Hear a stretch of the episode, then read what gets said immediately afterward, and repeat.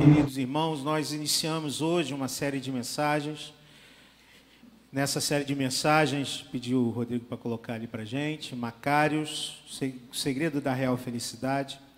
Nós vamos é, para um texto, um dos textos mais conhecidos da Escritura, um dos textos mais conhecidos, não só da Escritura, mas um dos textos mais conhecidos entre todos os textos da literatura mundial o Sermão do Monte e as primeiras palavras desse Sermão do Monte que falam sobre as bem-aventuranças.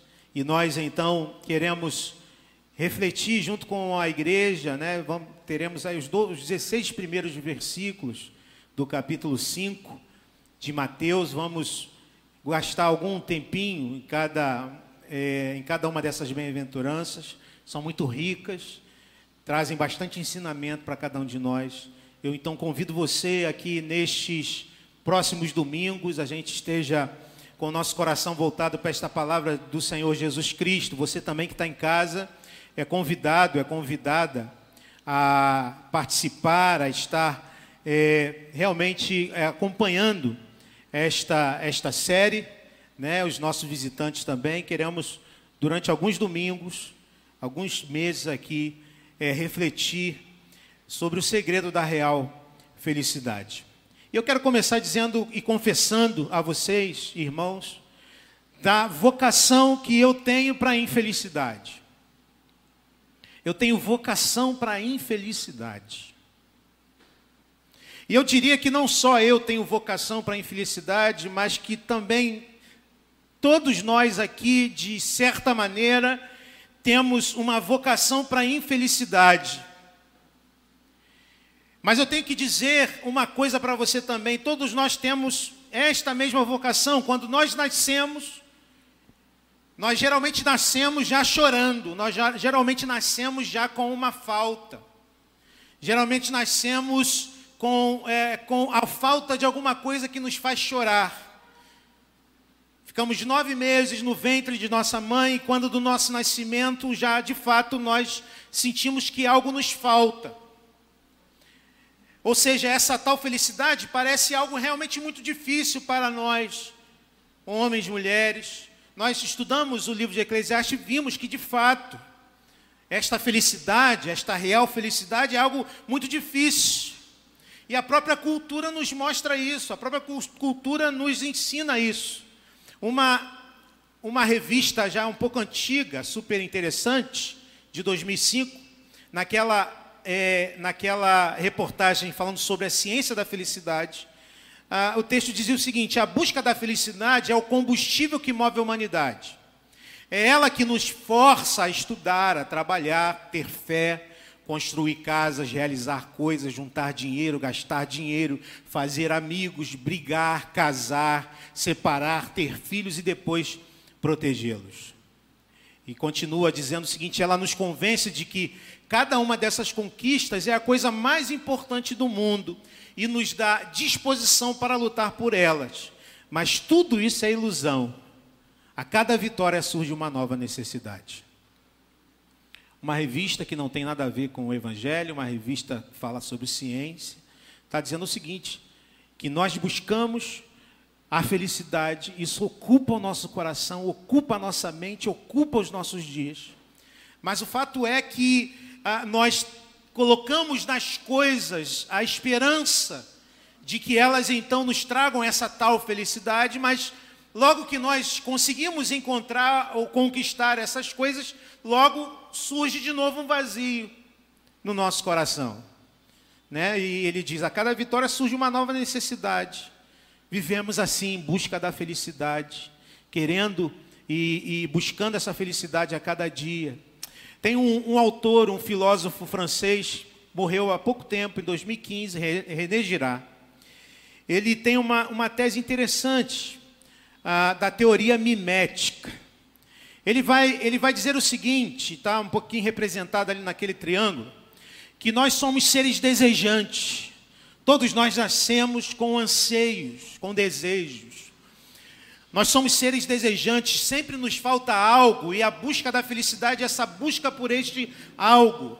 o objeto de desejo que está lá em cima. Nós queremos coisas, nós queremos é, é, é, satisfazer esses desejos do coração. Mas interessante que ele fala sobre o fato de que esses desejos não nascem em nós é, somente a partir da nossa própria vida, mas esses desejos nascem em nós a partir de modelos. E ele diz o seguinte: nós, quando vivemos a nossa vida, nós estabelecemos modelos.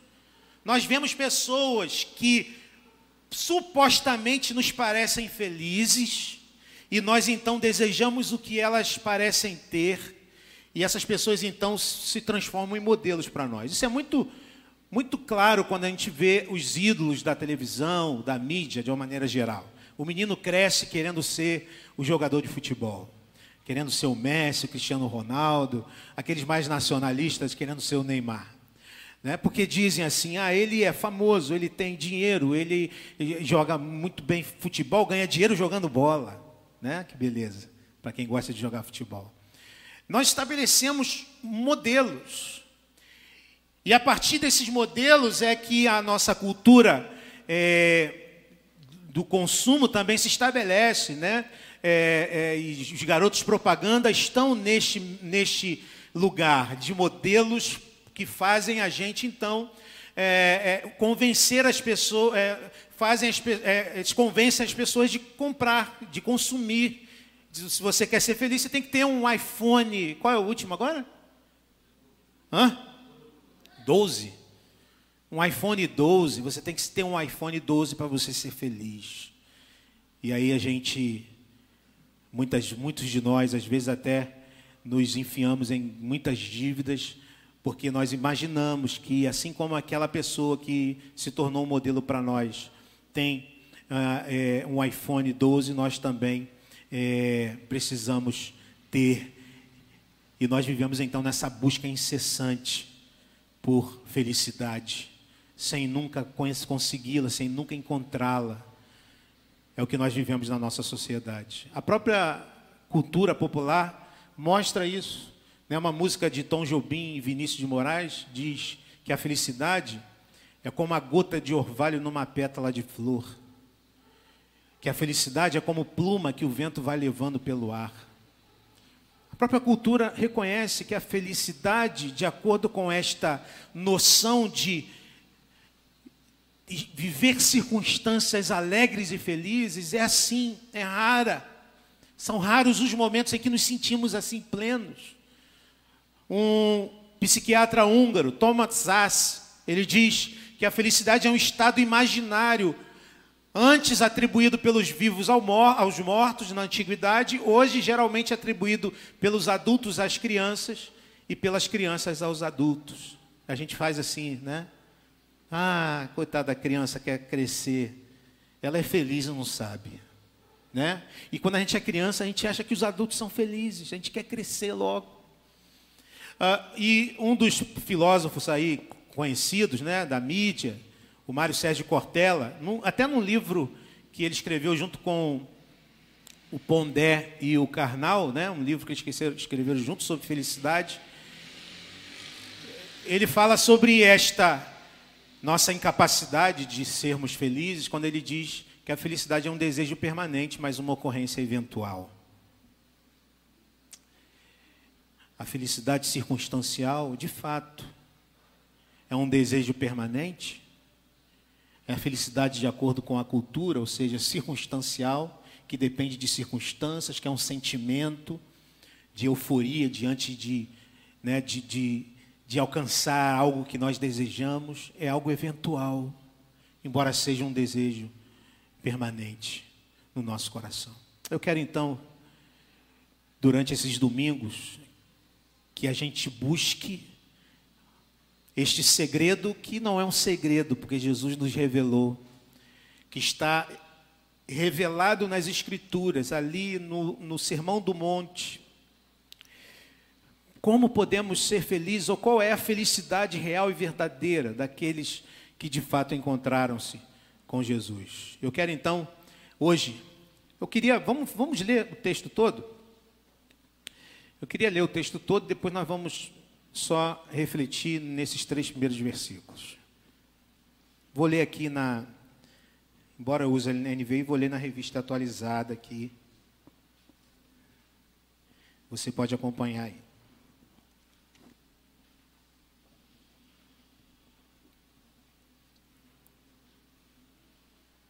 Vamos ler até o 16?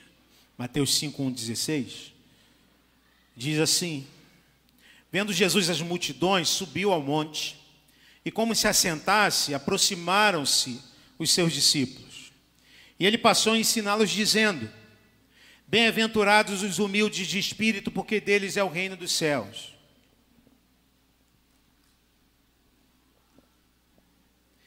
Bem-aventurados os que choram, porque serão consolados. Bem-aventurados os mansos, porque herdarão a terra. Bem-aventurados os que têm fome e sede de justiça, porque serão fartos. Bem-aventurados os misericordiosos, porque alcançarão misericórdia. Bem-aventurados os limpos de coração, porque verão a Deus. Bem-aventurados os pacificadores, porque serão chamados filhos de Deus. Bem-aventurados os perseguidos por causa da justiça, porque dele, deles é o reino dos céus. Bem-aventurados sois quando, por minha causa, vos injuriarem, vos perseguirem e mentindo disserem todo mal contra vós. Regozijai-vos e exultai, porque é grande o vosso galardão nos céus, pois assim perseguiram aos profetas que viveram antes de vós. Até aqui, palavra do Senhor. Eu quero então, querido irmão, querida irmã, iniciar nossa jornada meditando nestes três primeiros versos.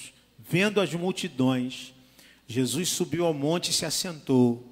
Seus discípulos aproximaram-se dele e ele começou a ensiná-los, dizendo: E a primeira bem-aventurança, o primeiro, vamos dizer, o Macários, e a gente vai entender por que essa palavra. Bem-aventurados os pobres em espírito, pois deles é o reino dos céus. Queridos irmãos, o Evangelho de Mateus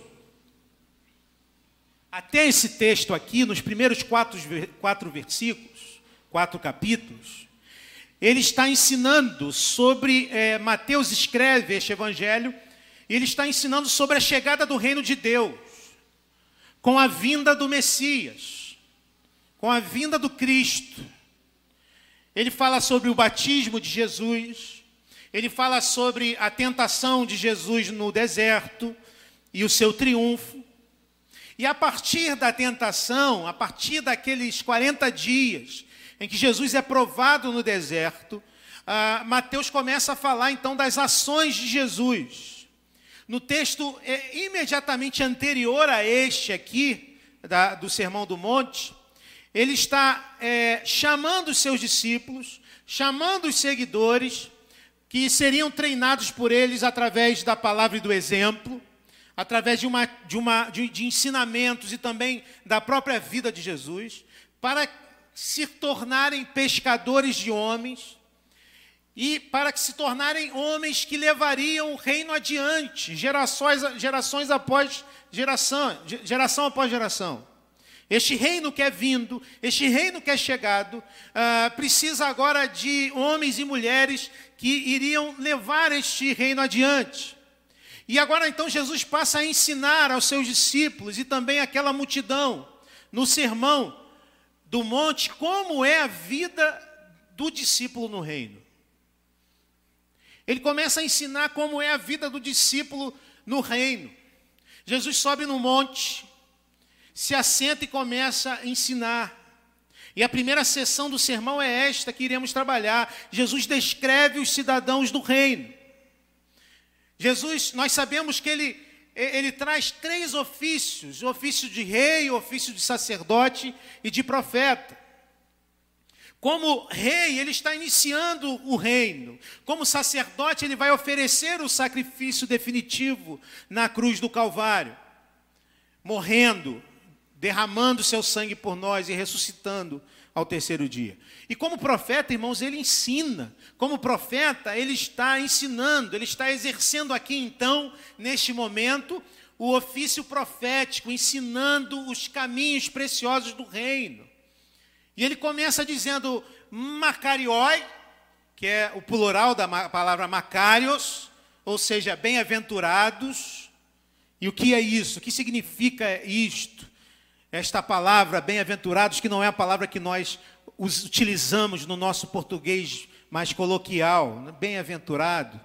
A gente não, não, utiliza muito essa palavra. Essa palavra macários, do grego, é uma palavra que é, é não encontra muito, não encontramos muito facilmente um correspondente que é, abarque todo o sentido dessa palavra grega. Você já observou que algumas palavras gregas a gente tem essa dificuldade de tradução, elas não encontram né, uma palavra que abarque tudo isso, toda, todo o significado dela, e Macários é uma dessas palavras. Macários significa bendito, abençoado. Macários significa são felizes aqueles que. E não está relacionada a uma alegria boba, a uma alegria fragilmente é, fincada em circunstâncias oscilantes. Não, não é esta alegria, é esta felicidade que o mundo, de alguma maneira, nos ensina a viver. A felicidade que depende de circunstâncias, a alegria que depende de, de, boa, de boas coisas que acontecem. Não, não é disso que essa palavra está é, é, dizendo fala de uma felicidade perene, fala, de, uma, de uma alegria constante. Ou seja, Jesus está dizendo a um povo sofrido, a um povo que vive circunstâncias adversas, a um povo que passa por dificuldade e opressão, um povo subjugado por um outro povo, os romanos. Ele está dizendo para este povo sofrido que é possível ser feliz mesmo num mundo marcado pelo caos.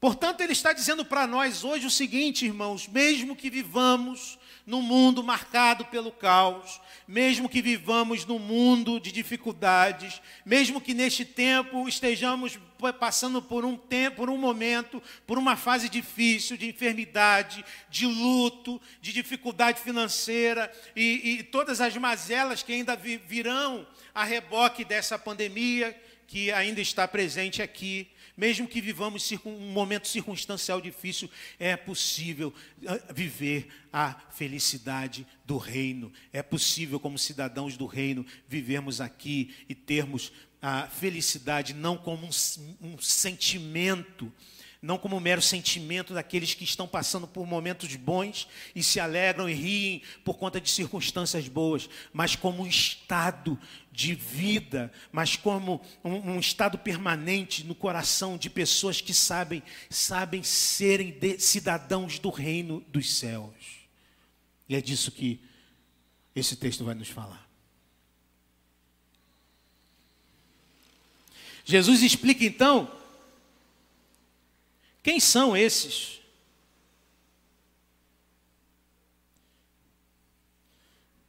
Eu já devia ter já falado, eu já estou no primeiro ponto aqui.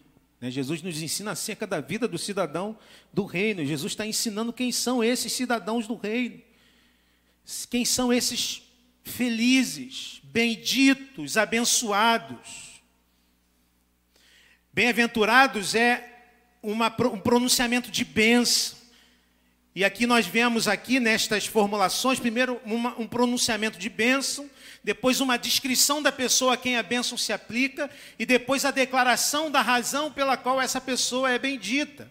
Quando ele diz, bem-aventurados os pobres de espírito, porque deles é o reino dos céus. Então, antes de entrar na nossa bem-aventurança de hoje, especificamente, vamos falar algumas coisas importantes para o conjunto das bem-aventuranças, algumas questões importantes aqui para a gente entender bem o que Jesus está querendo dizer. Então, para começo de conversa, quem Jesus está descrevendo? Quem são esses macarioi que Jesus está falando? Jesus está descrevendo o cidadão do reino do céu, ou seja, ele não fala de características encontradas nas pessoas de uma maneira geral. Não se trata de características inatas de alguém que nasce com elas. Não, não fala de traços de personalidade, ele não está falando de características naturais.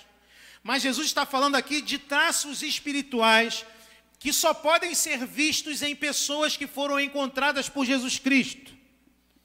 Então, todas essas características aqui são características espirituais. E não traços de personalidade, não traços naturais. Isso é importante para entendermos o texto. Para a gente entender o seguinte: quando Jesus fala que são bem-aventurados os mansos, e quando ele fala de mansidão, não se trata daquele que tem uma predisposição para ser manso, para não responder com força às ofensas. Ele não está falando de uma característica natural, mas está falando de um, um traço espiritual que os discípulos de Jesus, cidadãos do reino dos céus, passam a viver, passam a ter como fruto do Espírito, como um traço espiritual da sua própria característica agora como cidadão do reino de Deus, ok? Então, se você tem dificuldade com mansidão, não ache que este fruto não é para você, porque, como cidadão do reino do céu, Jesus está dizendo: são bem-aventurados os mansos, por exemplo. Para começo de conversa, né, e aqui a gente vai perceber isso, né, deles é o reino dos céus, as, as bem-aventuranças começam e terminam com, esse, com essa afirmação, deles é o reino dos céus, e no meio, né, nós temos uma série de características, né, e essas características são as características daqueles que são o, os cidadãos do reino dos céus. Uma segunda, um segundo fato importante é que Jesus fala de todos os crentes. Essas características não são características para alguns crentes especiais, não. Essas características são características de todos os crentes, é o que Jesus está dizendo. Reverendo Martin Lloyd Jones, ele vai dizer: no seu livro sobre as bem-aventuranças. Esta não é uma descrição dos Hudson Taylors, dos George Millers, dos Wesleys desse mundo, mas uma descrição de todos os cristãos. Ou seja, está disponível para todos os cristãos. Não é uma descrição dos gigantes da fé. Não é, é, está disponível para todos que foram nascidos do Espírito. E é assim justamente porque não são naturais. E é assim justamente porque é forjado pelo Espírito Santo. A gente vai ver quem são os pobres de espírito. E talvez você olhe hoje para esta característica e diga: de fato, eu não tenho sido pobre de, em espírito. E a palavra para você, para mim, hoje é o seguinte: isso está disponível para todos os discípulos de Jesus. O Espírito Santo nos capacita a nos tornarmos pobres de espírito, porque são felizes os pobres de espírito. Eles é que são felizes. Eles é que são bem-aventurados. Outro princípio, Jesus está descrevendo os cidadãos do reino. Jesus fala de todos os cristãos. Jesus não fala de tipos diferentes de pessoas. Jesus não está falando o seguinte: ah, tem os pacificadores e tem os que têm fome e sede de justiça. Não, Jesus não está falando disso. Jesus não está, não é o caso de eu falar assim, pastor, eu acho que eu sou esse aí, o, o fome e sede de justiça. Pacificadores eu não consigo ser. Não, não é o caso de, disso. Jesus está falando que todos os cristãos são chamados a ter todas essas características.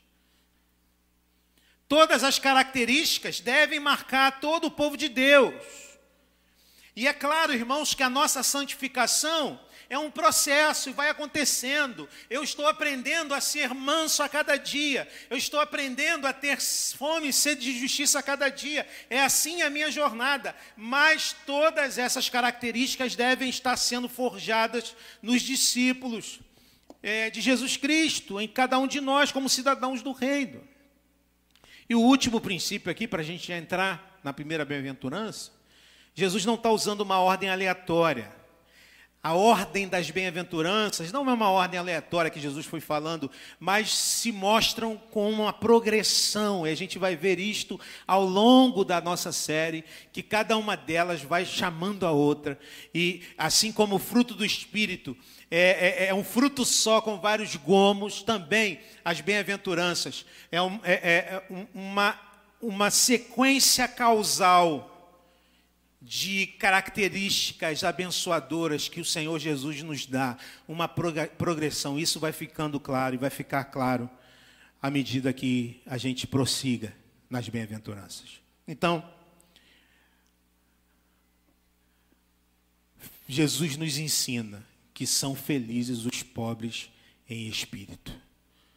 Esta é a primeira bem-aventurança. Né? Lê comigo? Bem-aventurados os pobres em espírito. Vamos ver primeiro o que Jesus não está dizendo, irmãos. O que Jesus não está dizendo, primeiramente. Jesus não está dizendo que o estado de pobreza material é o estado mais bendito.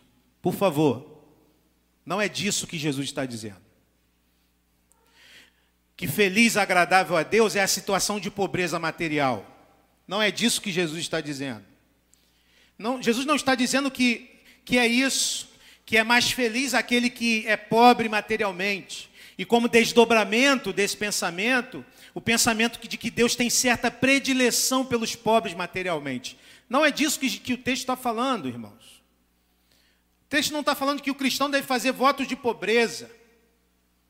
Ao longo da história vimos é, movimentos né, de, de é, ordens mendicantes, né, onde ah, se pregava isto que os mais agradáveis a Deus e os mais felizes são aqueles que fazem votos de pobreza. Mas não é disso que o texto está falando. Jesus não está ensinando isto. Jesus está falando de pobreza espiritual. Está falando de esvaziamento espiritual. Embora ele fale né, que quem é o rico é, é possível o rico entrar no, no reino dos, céus, e ele fala isso no contexto é, de que de fato é impossível para qualquer um, é para o rico, porque o rico muitas vezes se deixa é, fisgar pelo ídolo dinheiro, mas que é impossível para qualquer um entrar no reino dos céus por si mesmo, e somente um milagre de Jesus Cristo pode fazer com que qualquer pessoa entre no reino dos céus. Então, a palavra no original grego aqui, desse, da, de pobres, há duas palavras aqui no grego para é, de pobres em português. Né? A primeira palavra é penês, que significa o simples operário, aquele homem simples, pobre, trabalhador, que tem o seu salário e que vive com muita dificuldade, mas consegue viver. Não é essa palavra que Jesus utiliza, Jesus utiliza a palavra tocos. Tocos fala do indigente. Tocos fala do miserável, daquele que não tem nada, daquele que perdeu tudo, daquele que não tem mais nada, daquele que está à míngua, que não tem mais o que comer. Então, a, a, Jesus está falando do miserável, que não tem nem mesmo condição de buscar algo para si, e de que por conta disso precisa de que alguém lhe dê algo de graça. É disso que Jesus está falando. Então, a situação natural humana é de rebeldia contra Deus, ou seja, morte espiritual. Ninguém, nenhum de nós tínhamos nada a oferecer a Deus. O problema, irmãos, é que nós naturalmente nos enchemos de certa ilusão de que temos muitas coisas a oferecer. Então, isso aqui diz respeito ao entendimento do coração daquele que sabe, nada tem a oferecer a Deus. Jesus está dizendo o seguinte: como são felizes aqueles que olham para si e que entendem e reconhecem que não tem nada, que são miseráveis, indigentes diante de Deus. E que por isso entendem que precisam da graça de Deus. E que por isso entendem que precisam do favor de Deus. Isso é o oposto do que o mundo nos ensina. Vivemos na sociedade em que temos que nos exaltar, exaltar as nossas potencialidades. Vivemos num mundo que nos incentiva, vá, mostre quem você é. Mostre o que você tem, mostre a todos a sua grandeza. Vivemos num mundo que nos incentiva a arrogância, ao autoengrandecimento. Jesus está falando aqui num contexto dos fariseus e nós conhecemos bem como esses homens se viam. Na parábola do fariseu e do publicano, nos mostra muito claramente isso. Jesus diz que os dois iam para o templo. O fariseu, altivo, olhando para os céus, dizia: Senhor, Eu mereço a tua bênção, eu mereço o seu amor, porque eu sou um, um, homem correto, porque eu sou, eu dou o meu dízimo, porque eu. E ele começa a contar as suas vantagens religiosas. Um homem cheio de, eh, de, de, de, de autojustiça. E ele então olha para o publicano e diz: Eu não sou como este pecador. E a oração do publicano era aquele, daquele homem que não tinha coragem de olhar para o céu e batia no peito dizendo: "Se propício a mim, pecador. Tenha misericórdia de mim, Senhor, que sou homem pecador, indigno da tua graça e da tua misericórdia." E Jesus pergunta: "Qual oração Deus ouviu?" Foi a oração do pobre em espírito, que olha para si e se vê e se vê indigno e se vê miserável diante do Senhor. Jeremiah Burroughs, um, é, um pregador puritano, ele diz o seguinte sobre esta bem-aventurança: O homem que é verdadeiramente pobre em espírito, a fim de ser bendito, é o que se vê como vil e perverso, não importa qual excelência externa ele tenha, ainda assim ele sabe que é vil e perverso. Não importa a excelência externa que ele tenha, ele está dizendo que os pobres de espírito não são as pessoas que ficam por aí, dizendo que não servem para nada. Não, não são estes. Podem ser pessoas brilhantes, podem ser pessoas extremamente talentosas, podem ser pessoas competentes, reconhecidas por isso, mas no seu coração sabem que a sua condição espiritual é terrível em si mesma. Mesmo que seja grande entre os homens, ele sabe que precisa de Deus, sabe que precisa do Senhor. A questão então é essa, queridos irmãos: de onde vem o teu valor para com Deus? De onde vem o teu valor para com Deus? Vem de alguma característica física que as pessoas elogiam em você? e você se apega a isto dizendo: Eis aqui o meu valor. Talvez seja a sua moralidade elevada, que você traz consigo no seu coração e faz questão de que todos vejam, para que você então seja visto e valorizado por causa da sua moralidade acima da média, sua capacidade de resolver as coisas, suas conquistas profissionais. Talvez seja isto que você traga no seu coração como o seu grande valor. Ah, sim, há, hoje, infelizmente, há pessoas que acham que são abençoadas por Deus por terem um, um, certo sucesso profissional na sua carreira e por isso são melhores do que as outras. Há este tipo de entendimento. Quem sabe são os seus bens materiais, o seu carro, a sua casa, a sua roupa, são essas coisas que enchem o seu coração de um certo sentimento de que ah, ah Deus me ama mais do que os outros. Ou talvez até mesmo o seu serviço na igreja, os seus anos de serviço na igreja, sua, o seu envolvimento com ah, os trabalhos da igreja, talvez isso encha o seu coração de uma certa ideia de que você merece mais do que as outras pessoas. Ah, infelizmente, estamos cheios de pessoas que pensam e vivem desta maneira. Então, sejamos claros aqui, queridos irmãos, e a palavra do Senhor não nos deixa dúvidas acerca disso. Nada disso vai me ajudar e te ajudar diante do Senhor. Elas podem ser coisas boas, mas nada disso te fará rico em espírito.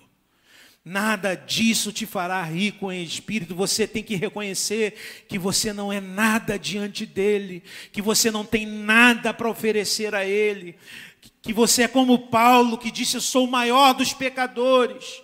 Que você é como Moisés que disse: Eu não sou adequado para esta missão. Que você é como Isaías que disse: Eu sou um homem de lábios impuros.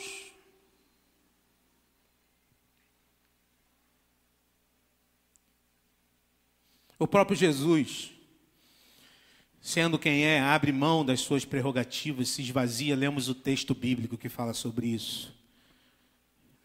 Não usou como usurpação ser igual a Deus, antes a si mesmo se esvaziou, assumindo a semelhança de homem e de servo. Ainda o pastor Martin Lloyd Jones, ele diz o seguinte: se somos verdadeiramente cristãos, não iremos confiar em nosso nascimento natural, não iremos confiar no fato de pertencermos a certas famílias, não iremos nos ufanar pelo fato de pertencermos a certas nações, não iremos buscar construir sobre o nosso temperamento natural, não iremos nos apoiar em nossa posição natural na vida ou qualquer poder que nos tenha dado, não iremos depender do dinheiro ou qualquer outra riqueza, aquilo em que iremos nos gloriar não será nem mesmo a educação que recebemos. Nos gloriamos na graça de Jesus Cristo. Esta graça nos basta essa graça que cantamos aqui, graça abundante, que foi revelada em Cristo Jesus. Esta é a graça que nos enche de riqueza espiritual. Se queremos, irmãos, ser pobres em espírito, e se queremos esta bem-aventurança, precisamos olhar para Jesus Cristo. E quanto mais olhamos para Ele, mais entenderemos quão pequenos somos.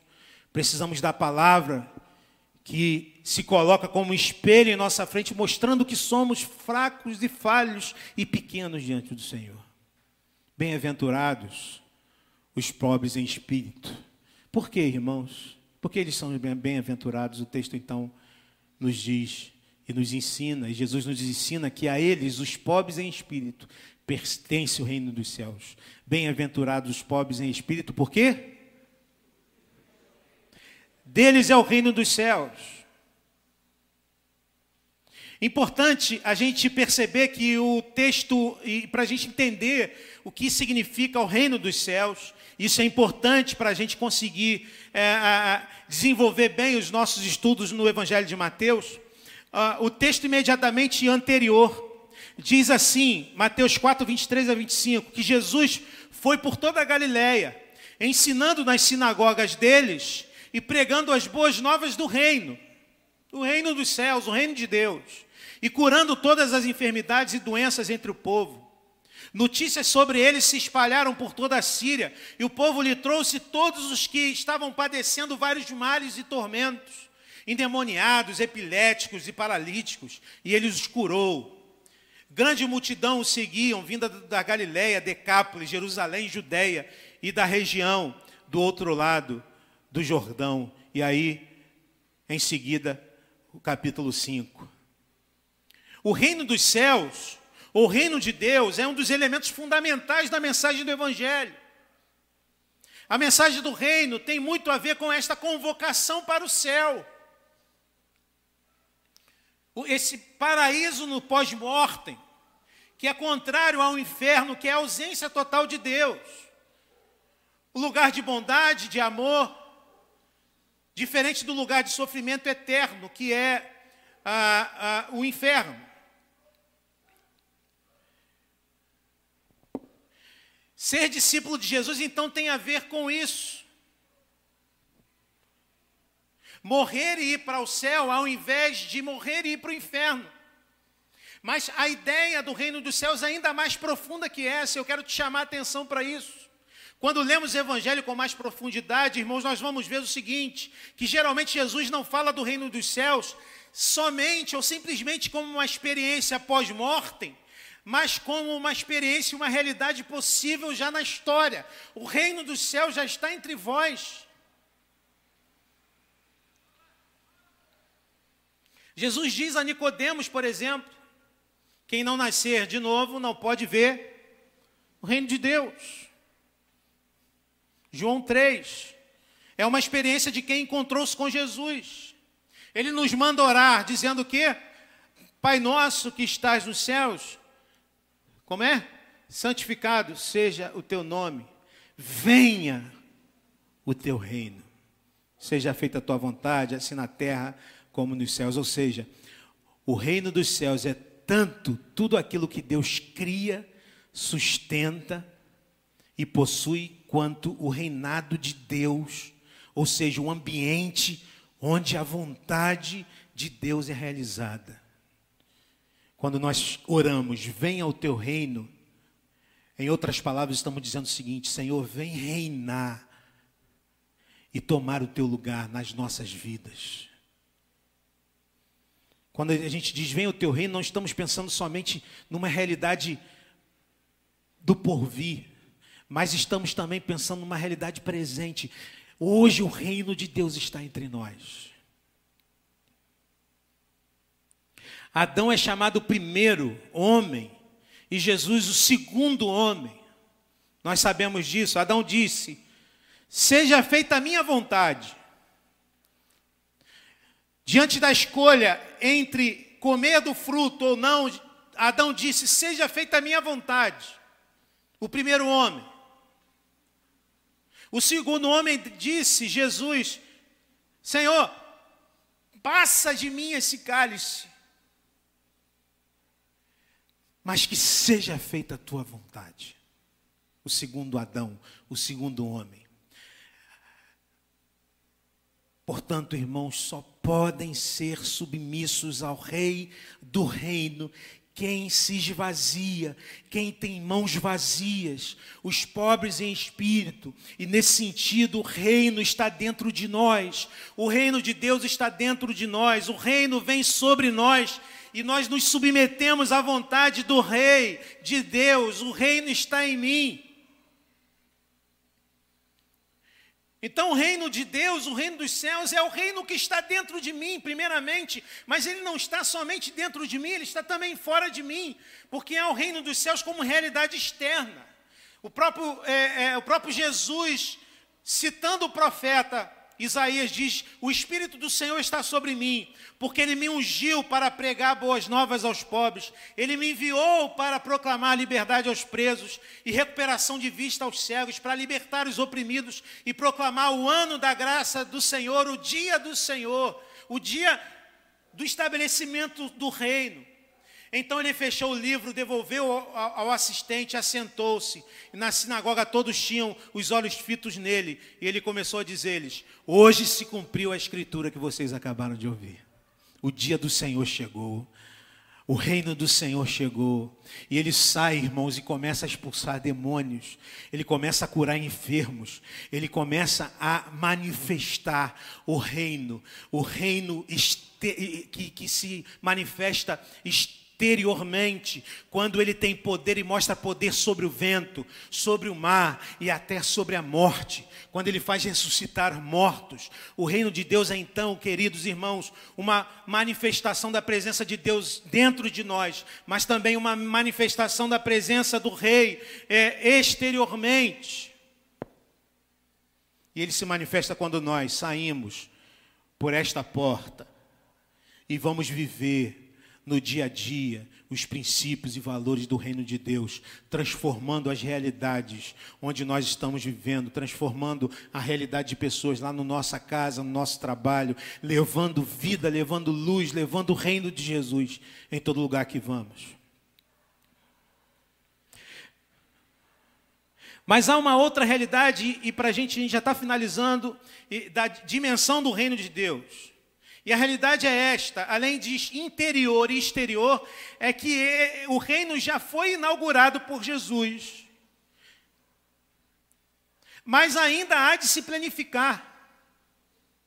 Já chegou na pessoa de Jesus, agindo na história e na vida das pessoas que submetem a sua vontade. Muitas coisas Jesus está colocando no lugar e restaurando através das nossas vidas. Mas ainda há de se completar. Está inaugurado, mas não consumado. É o já e o ainda não. Nós já recebemos o Espírito Santo como primícias, mas ainda não fomos completados ou completamente restaurados. O próprio é, apóstolo João, 1 João 3,2 diz: Amados, agora somos filhos de Deus e ainda não se manifestou o que havemos de ser, mas sabemos que quando ele se manifestar, seremos semelhantes a ele, pois veremos como ele é. Ou seja, os poderes espirituais da maldade já estão vencidas. Os poderes espirituais do mal já foram depostas ao chão. Mas ainda atuam e agem na história. A morte já está vencida com a ressurreição de Jesus, mas a morte ainda é uma realidade, nós vivemos uma realidade de morte. Interessante que John Stott, o pastor anglicano John Stott, acerca da realidade, e dessa realidade ele diz que há três grupos de crentes.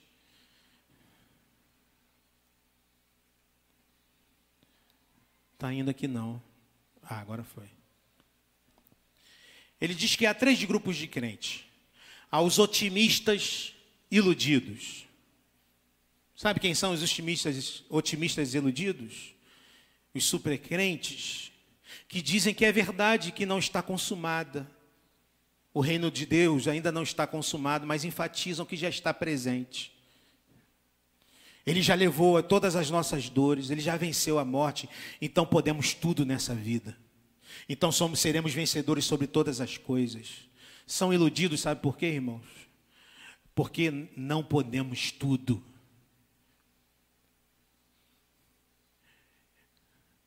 Porque a nossa realidade é uma, ainda é uma realidade com muitas limitações. Do outro lado, John Stott diz: do outro lado dessa rua, tem os pessimistas sombrios, que acreditam que porque o reino ainda não se consumou, eles abraçam o infortúnio da vida dizendo o seguinte: ainda não somos redimidos, ainda não estamos no céu, e vivem oprimidos, e vivem murmurando.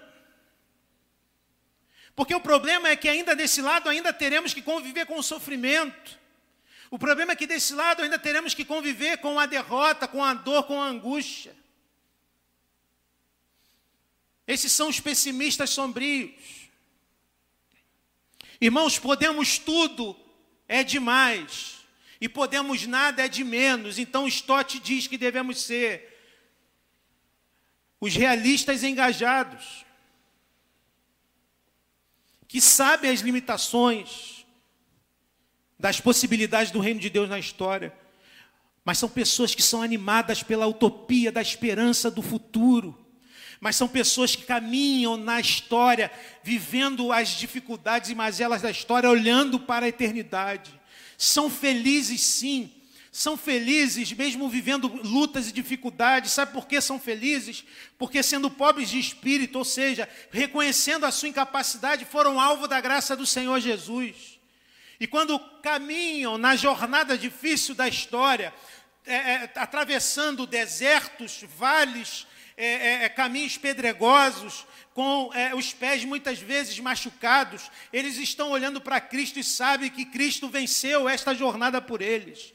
Eles não se, é, é, não se deixam tomar pelo orgulho espiritual daqueles que acham que podem tudo, porque sabem da sua limitação, mas eles não deixam se frustrar como aqueles que acham que tudo está perdido, porque eles sabem quem tem crido, estão certos de que Ele é poderoso para guardar o tesouro até o último dia, e assim nós continuamos e seguimos em frente, felizes sim, felizes sim, porque sabemos que chegaremos lá. Eu quero então, querido irmão, querida irmã, te desafiar algumas coisas. A primeira é esta Esvazie suas mãos. Esvazie as suas mãos diante do Senhor. Reconheça. Reconheça que você não pode e não tem nada para dar a Ele. Reconheça que você carece do Senhor Jesus. Entregue a sua vida a Ele hoje. Dependa unicamente da graça do Senhor. Confie no sacrifício de Jesus como sacrifício poderoso para transformar a sua vida e para te dar aquilo que o mundo não pode te dar. Felicidade real. Esvazie suas mãos para receber a graça de Deus. E a segunda questão: que tipo de discípulo você tem sido? O triunfalista ou o otimista iludido? Se é assim, você está prestes a frustrar ou a se frustrar achando que está livre de passar por dificuldades, por enfermidades. Você não é super crente. Você ainda vive a realidade difícil da morte, da enfermidade. A gente vive ainda isso. E temos que lidar com isso. Você é o pessimista sombrio, por outro lado, sua vida é uma caminhada de murmúrios, você não consegue perceber as bênçãos de Deus em sua vida. Ou você é o realista engajado, aquele que sabe que, mesmo sofrendo, mesmo passando pelas dificuldades, você foi comprado com o sangue precioso de Jesus Cristo. E você é um cidadão do reino dos céus já agora. O reino já está entre nós. E você vai continuar caminhando e ele vai te fazer perseverar, mesmo nos dias mais sombrios da sua existência. Até que chegue o dia em que cantaremos o hino da vitória para toda a eternidade.